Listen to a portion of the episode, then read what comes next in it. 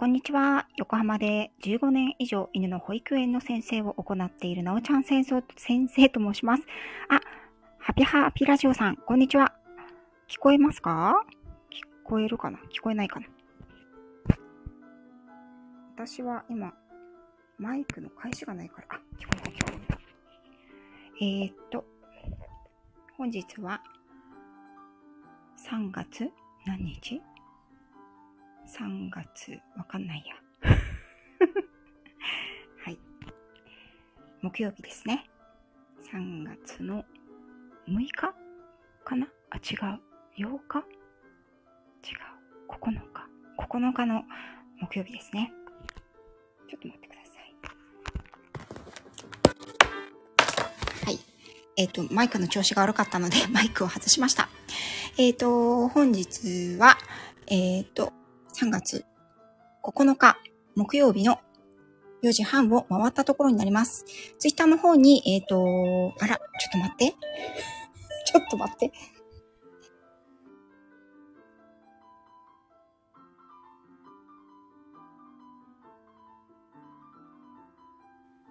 すみません。今ね、ちょっと来客が 来てましたので、ちょっとあのね、ミュートにさせていただきました。ちょっとね、息子の友達がさっきまでね、遊びに自宅に来ていたんですが、忘れ物をしたということで 今ね、インターフォンが突然鳴って焦りましたね、私はね。はい。ちょっとね、今から取りに来るみたいです。はい。あ、こんにちは。来ていただいてありがとうございます。ありがとうございます。はい、どうも。すいません。今、息子の友達が あの、忘れ物を取りに来て申し訳ありません。はい。あの、こんなね、ハプニングも平日の昼間には起きがちですよね。はい。あ、えっ、ー、と、いくこさん、ありがとうございます。来ていただきまして。さやもさん、こんにちは。来ていただいてありがとうございます。えっ、ー、とですね、こちらのライブは不定期でやっている、えっ、ー、と、旅ライブでございます。こちらはですね、2006年に、えっ、と、私の両親の銀婚式、結婚25周年の記念に、ヨーロッパをですね、家族で旅をした時の日記を、前半は父、後半は私が書いたものを、こちらのあのサムネに載っているように一冊の本にまとめまして、それを私が、えっと、20年近くぶりに読み返しているというだけの、あの、しょうもないライブになります。出入り自由ですので、もし聞いてみたいなという方がいらっしゃいましたら、聞いてやっていただければと思います。はい。えっ、ー、と、前回まではですね、イギリス、そしてイギリスからスペインに移動して、スペインで家族全員が揃うというところまでお話をお届けいたしました。旅の工程としては6日間ですね。6日目までを読んで、本日が7日目からのスタートとなります。そして、お気づきの方いらっしゃるかもしれないんですけれども、こちらの BGM ですね。これは、スペインをイメージして、作曲家の秋代さんが作ってくださった BGM になっています。はい。とても素晴らしい BGM ですよね。あの、スペインらしい感じがする曲だなと思います。それでは、7日目からの旅行記読んでいきたいと思います。7日目、8月12日木曜日、AM6 時10分。前夜遅くまで明るかったこの国の夜明けは、遅く、外ではまだ真っ暗。しかし、7時過ぎになると、明る明るくなり始めると、一気に夜が明け、30分で快晴の青空が広がった。だが、人影はまばらで、町はあくびをした程度。やはりこの国は夜型の国である。朝8時、朝食、9時10分に日本人ガイドの方が来て、旅行の工程を打ち合わせ。今回の旅行で唯一ガイドをつけたのがこの2日間、8月12日、13日である。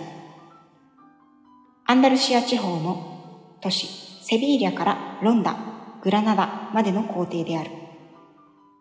利便上列車は使えず、セビーリャからグラダナの間、約360キロをドライバー付きのミニコーチでコスタデルソル、太陽の海岸を横目に見ながら移動し、道中ロンダで一泊する。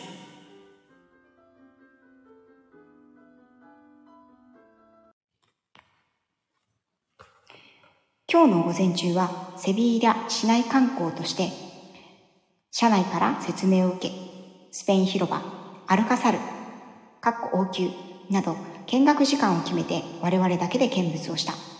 特に王宮アルカサルは特筆すべきものであり、イスラム文化のムルデカ様式の傑作、世界遺産でミニアルハンブラと呼ばれる呼ばれているとのことだが、後に訪れた本物同等かそれ以上に感じられた。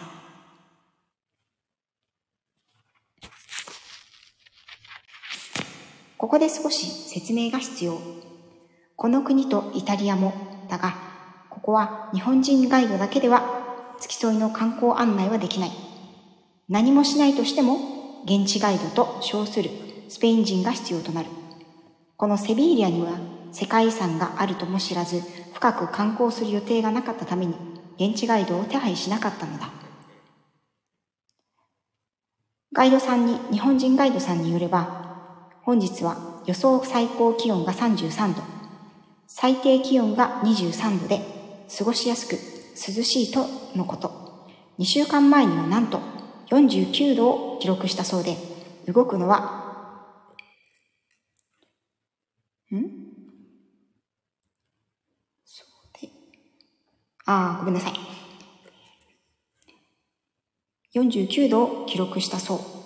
湿度は15%から20%で、日陰に入ると涼しく感じられる。はい、ちょっとね、こちらで、えっ、と、一回止めさせていただきます。ちょっとね、父のあの、今日記を読んでいるんですけれども、なんか、謎の文章のミスがあったので、ちょっと止まってしまいました。すみません。こちらはですね、えっ、ー、と、セビーリャというアンダルシア地方の都市に8月11日に泊まっていたんですが、この7日目、8月12日から、今度はこのセビーリャからロンダという都市、そしてグラナダまで行くという工程になっています。それでは続きを読んでいきます。12時、セビーリアの市内観光を終えてロンダに向けて出発。道のり約210キロである。抜けるような青空の下、岩山とオリーブ畑が永遠と続く。雨の少ないこの荒涼の地に群生するオリーブの木は人間の誕生とともに神が与えたもうた贈り物に違いない。そして今もこの地方の特産品である。車窓を眺めながらふと振り返るとぐっすり。やがてこちらも意識が消えていった。あ、まやたらさん、こんにちは。あ、いくこさんはスペインに以前行かれたことがあるんですね。あ、じゃああれですかね。やはり同じくアンダルシア地方に行かれたんですかね。夏は非常に暑いですが、乾燥していてね、日陰に入ると涼しかったことを私も思い出します。前太郎さん、このね、あの BGM は秋代さんが作ってくださったスペインをイメージした BGM になってます。ちょっとコメントで打とうかな。BGM は、秋代さん作曲のスペイン。あ、そうなんですね。バルセロナ、マドリード、セビージャなんですね。そうですか。私はですね、バルセロナはこの時行かなかったんですよね。ちょっと行きたいなと未だに思っています。よかったら、そのあたりのお話も教えてくださいね。それでは、続きを読んでいきたいと思います。14時30分着。ロンダは人口3万5千人で、標高750メートルにある中世の小さな町。グアダレビン川を挟んだ深い渓谷によって旧市街と新市街とが分かれている。その二つの町を結ぶヌエボ橋は絶壁にかかっており、その橋のたもとにあるのがこの日の宿泊所、パラドール・デ・ロンダである。パラドールとは寺院や公共の歴史的建造物を改装した国営ホテルのことである。今回の旅の楽しみに、このパラドールに泊まろうという企画があった。代表的なアルハンブラ宮殿内にあるパラドールを渡ったが、やはりこの時期は満室で、このロンダに泊まることとなったのだ。しかし、これが素晴らしい誤算となった。どうせ泊まるならスイートと奮発した部屋は2階建て。1階は今とシャワールーム。2階に寝室とゴージャスなジャグジー付きのバスルームがある。そしてデキチェアと4脚の椅子。テーブルがある広々としたテラスからは、渓谷対岸の旧市街地と、その右手、タホ谷の向こうに遥か彼方まで続く原野を180度の大パノラマで望むことができた。はい。えー、っとですね、このロンダのパラドールですね、国営のホテル、歴史的建造物などを改造した国営ホテルがパラドールという名前なんですが、それがですね、えっ、ー、と、一番、サムネの一番上に載っているのが、そのパラドールとなります。で、一番下、えっ、ー、と、今ちょっとね、コメントが被ってるかもしれないんですけども、一番下の崖の左側にちょっと見えるのが、その絶壁の上に立つパラドールですね。はい。日本だったらね、絶対地震が来るので、こんなとこに絶対ホテルなんか建てないと思うんですけれども、さすが地震のない国は違いますね。はい。で、私今知ったんですけど、あの部屋はスイートだったんですね。なんだかゴージャスな部屋だなと思ってはいたんですけど、今、あの、知りました。はい。しょうもない娘ですね。えっ、ー、と、一番上の写真のピンクの帽子をかぶってるのが私。隣が母ですね。はい。真ん中のおじさんが父になります。はい。家族総出ですね。ちなみにですね、この配信をしているというのは家族は知らないです。まあ、後で教えてあげようかなと思ってます。それでは続きを読んでいきたいと思います。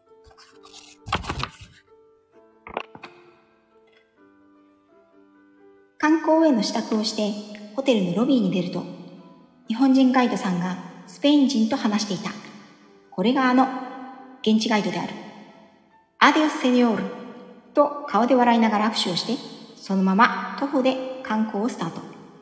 ここからは95%は日本人ガイドさんの案内で、現地ガイドはたまに口を挟むが、ついて歩くだけ。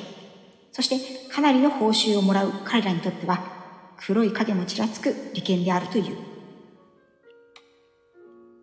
ここのもう一つの名称は、このホテルのすぐ脇にある、プラサデトロス闘牛場。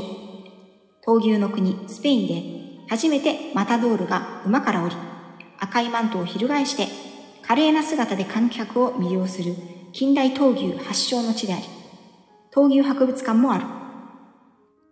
長さ100メートルほどのヌエボ橋を渡り、旧市街に入ると道も細くなり、迷路のように入り組める。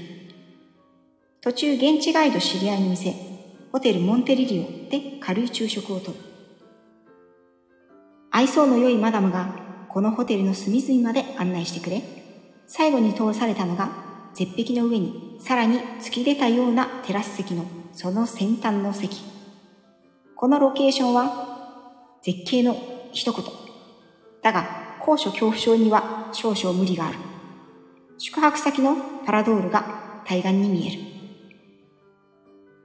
日本人ガイドさんの通訳でおすすめのオードブル的なプレート。大トロ炙りのクラッカーのせなどが次々と運ばれるがどれも絶品。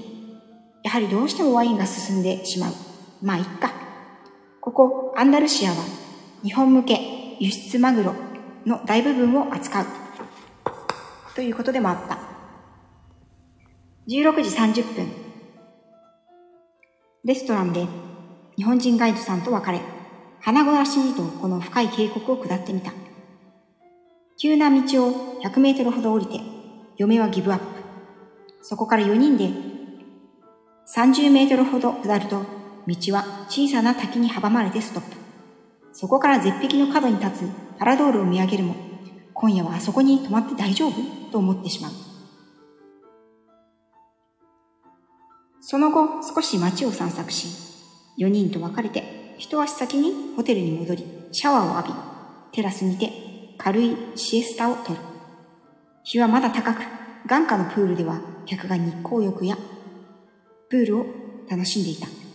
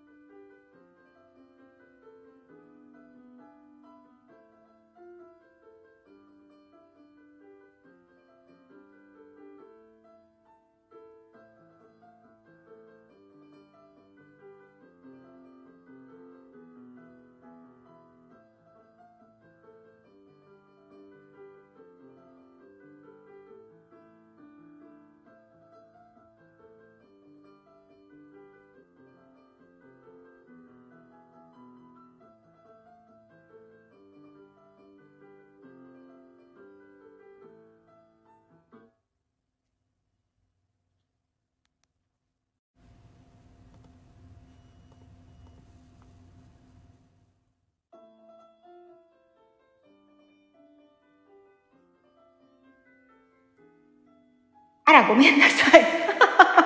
またミュートになってましたね。ごめんなさい。これどっからミュートになってました？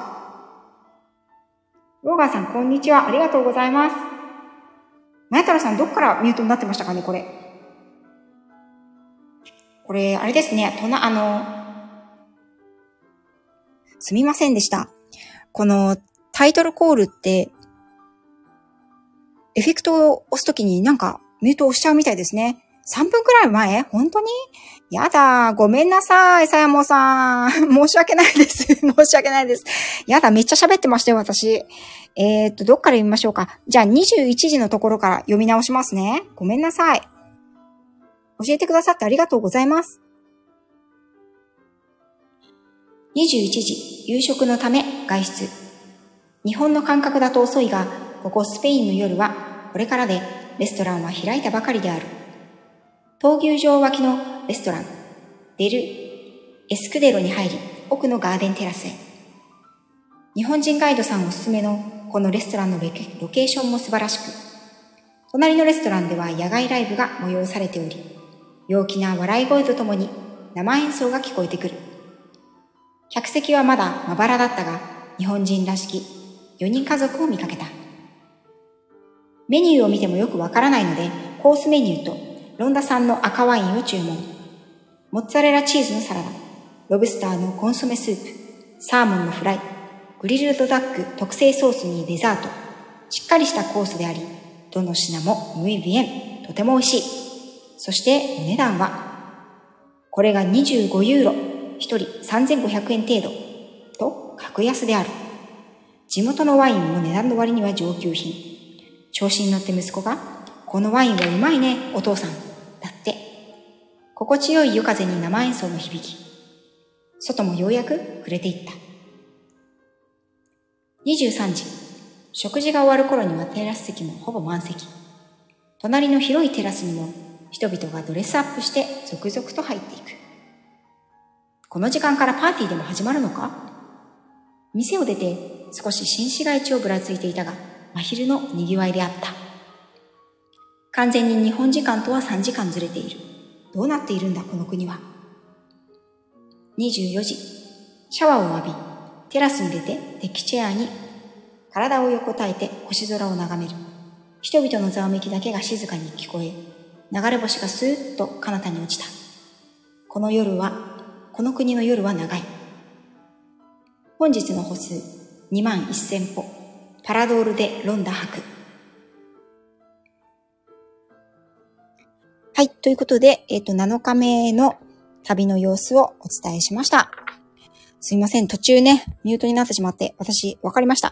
このエフェクトを押すときに、押したりね、エフェクトをキャンセルするときに、右手でやるので、このマイクのところに触れてしまうんですよね。なので、左手でやればいいということが、あのー、今わかりました 本当に申し訳ございませんでした。はい。えーとですね。ということで、7日目まで読ませていただいたんですけれども、ちょっとね、このまま5時ぐらいまでやろうかなと思っているので、8日目もそのまま続けて読もうと思います。ね、お時間のある方だけで、よかったら聞いていってください。8日目、8月13日金曜日、AM6 時、シャワーを浴びて再びテラスへ。夜明け前の空には、なぜか日本では冬の星座、オリオン座が輝いていた。そしてまた流れ星。街はまだ眠っていた。AM7 時。ようやく明け始めた空は、今日もまた30分ほどで快晴の青空に変わった。朝食を済ませて9時にチェックアウト。ホテル、料理、ワイン、ロケーション、どれも最高の街、ロンダン。必ずや今一度お目にかかりたいものだ。10時45分、白い村、ミハスに到着。少し小高い丘の上に位置するこの村の家々の壁は真っ白に塗られており、真っ青な空と太陽に眩しい白壁はエーゲ海の島々を思い出させる。眼下にはプール付きの高級住宅地、高級別荘地が点在し、目を移せばジブラルタル海峡が広がる。この一帯に300キロ余り続く海岸線はコスタデルソル、太陽の海岸と呼ばれ、太陽を求めるイギリス、ドイツ人などの憧れの地でもある。アラブの王族も別荘を構えており、最近ではあのベッカムも別荘を探していたらしい。数億円の別荘も珍しくはなく、このスペインでゴルフ場が最も多い場所である。かつてバブルの時代、宣伝に載せられて、おっちょこちょいの日本人も購入し、移り住んだそうだが、今は誰も日本人はいないとのことだった。イギリスでもそうであったが、この数年、この国でも不動産バブルらしく、住宅が2、3年で倍以上に跳ね上がり、やはり若者が住宅を持てなくなっているらしい。2時間ほど村を見学し、カフェで一休み。子供たちはアイスミルクコーヒーを頼んだが、これが日本のようなわけにはいかない。もともとアイスコーヒーなるものが存在しないこの国では、熱いコーヒーと牛乳と氷の入った大きなグラスが別々に出てきて、テーブルの上で自分で混ぜる。なんとも工夫がない。こちらはいつものようにビール、セルベッサで喉を潤し、一路アルハンブラ宮殿の待つグラナダへ向かう。15時、宮殿内パラドールのレストランでスペイン時間の昼食。日本人ガイドさんとは最後なので、彼女にも同席してもらい、いろいろ話を聞きながら、グラナダ料理を注文したが、今一つといった感じであった。サービスもあまり良くなく、やはり国営となるとどこでも同じなのだろうか。ここが満室のためにロンカに、ロンダのパラドールに変更したわけだが、大正解であった。改めて、神のご配慮に感謝。アルハンブラ宮殿見学時間まで間があったため、土産物や油をついた。その一つの中、写真館で、家族一同アラビア衣装に身を包み、記念写真を撮った。自分たちで見ても日本の家族には見えない。特に息子はこの衣装に着替えた途端、何、なんとなく堂々として見えた。17時、アルハンブラ宮殿内を見学開始。当然のことながら、この超有名な世界遺産への来館数は多数のため、すべてが時間指定の予約制である。今度は杖をついた現地ガイドが現れる。そして解説はすべて日本人ガイド。しかし、彼らはこの国では要人である。アルハンブラ。アルハンブラスペインのグラダナにあるイスラム王朝ナスル朝の宮殿。外壁に塗ら塗られた漆喰が赤く、アラビア語で赤いものを意味するアル・ハムラーがなまってアルハンブラと呼ばれる。イスラムの宮殿建築の貴重な遺構として名高く、左右スタイル、漆喰、大理石による装飾が繊細華麗に表現されている。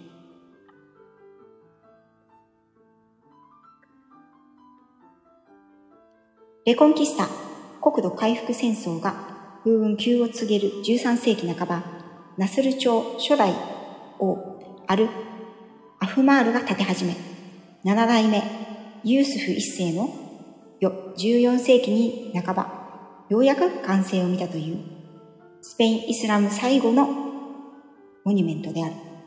宮殿は7つを数えたと言われ、中でも王宮は質素で武骨な外見とは裏腹に一歩踏み入れると幻想的な世界が広がり、そこには緻密なイスラム芸術の結晶がある。そのあまりの美しさに王は魔法を使ってこの宮殿を完成させたとさえ言われたようだ。数々の部屋の内装、中庭天井のきめ細やかな文様などを見れば、偶像、絵画などの装飾品が許されないイスラム世界がいかに工夫し、その他の手法で美を追求したかを想像させる。19時、対面の丘にある王宮の別荘を見て見学が終了した。太陽はまだまだ高く、強い日差しがさんさんと降り注ぐ。グラナダ市内まで15分走って、ホテル、カルメンにチェックインし、2日間共にした日本人ガイドさんとドライバーさんに別れを告げて、休む間もなく市内を散策。途中の教会では清掃の人だかりがあり、中から新郎新婦が現れた。いやはや午後7時から結婚式とは、とにかくお祭り騒ぎが大好きなようだ。1時間ほどぶらつき、以前腹は減らないが喉が渇いたので、一人一足先にホテルのバーでセルベッサ、冷えたビールが喉に痛い。しばらくすると戻ってきた4人家族と合流してそのままバーのカウンターで生ハム、チーズ、バケットの軽い夕食。嫁はシェリー酒。息子たちはビールやカクテル。こちらはもちろん赤ワイン。娘は何も食べずに部屋に帰った。22時30分。部屋に戻りシャワーを浴びてベッドに入る。今日は息子二人と同室のエキストラベッドで経費削減削減である。いよいよ明日からは列車の旅。マドリッド行きの列車は朝7時55分発である。本日の歩数1万4000歩。ホテルカルメン泊。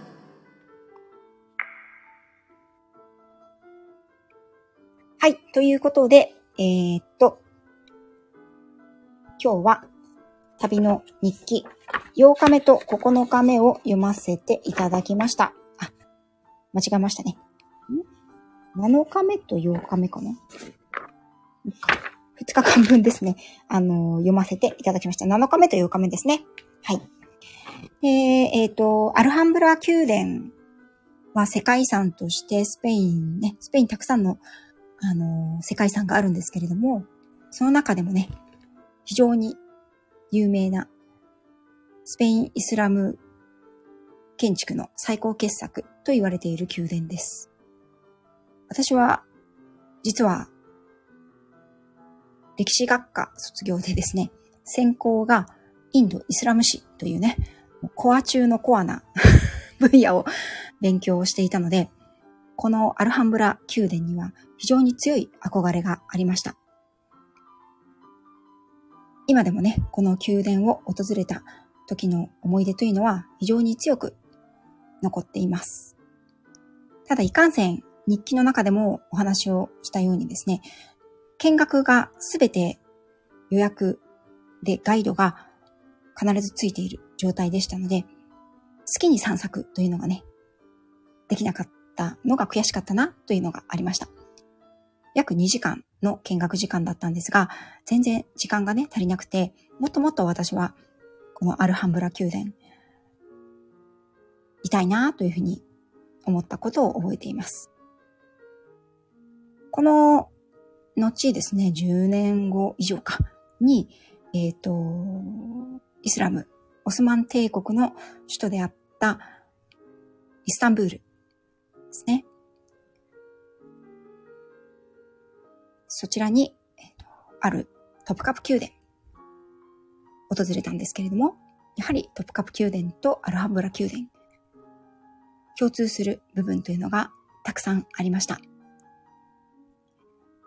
どちらもね、また訪れてみたいなと思う素晴らしい人類が世界に誇る文化遺産であると思っています。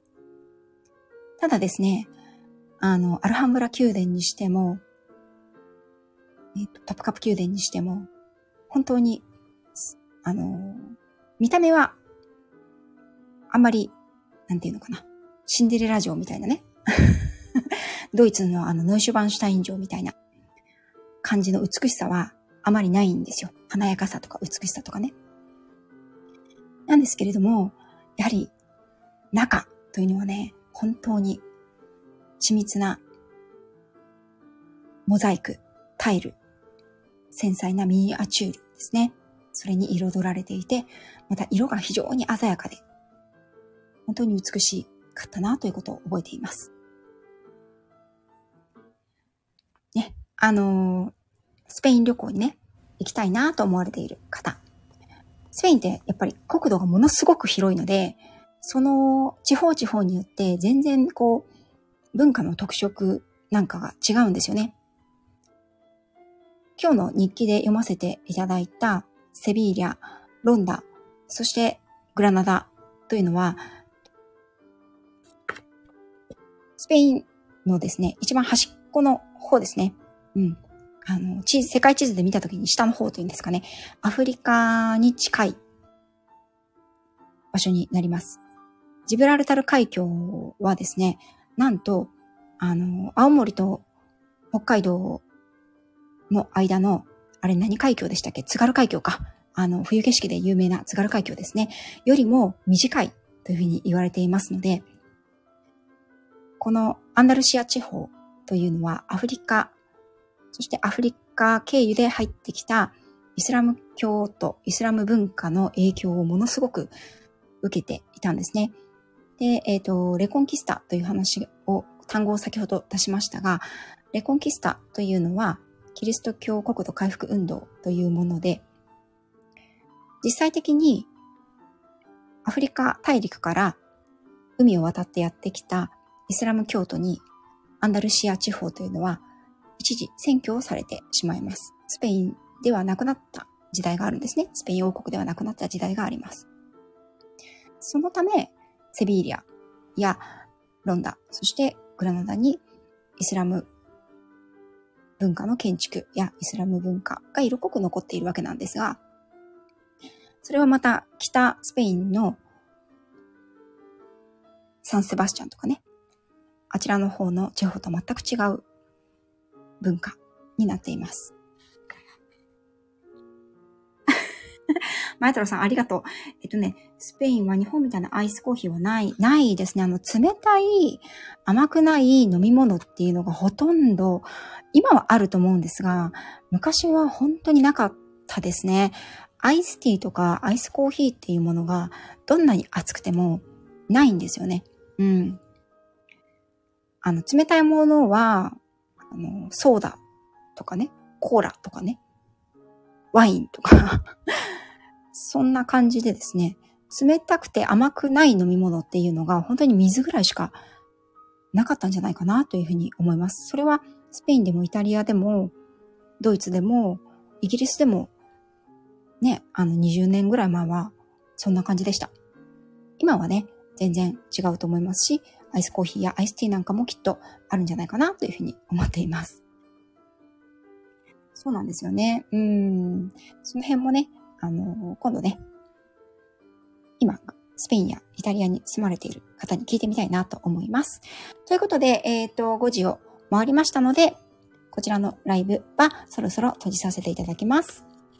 と今回は父と娘のヨーロッパ旅行記7日目と8日目をお届けいたしました。そして、秋代さんのね、素晴らしいスペインの楽曲もお届けさせていただきました。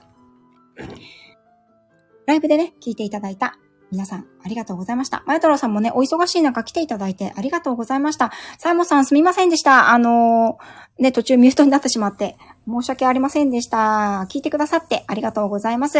静かにね、聞いてくださった方も本当にどうもありがとうございました。それでは、えっと、本日のライブはこちらで終了していきたいと思います。はい、ありがとうございました。また不定期で続きを読んでいきたいと思います。ありがとうございました。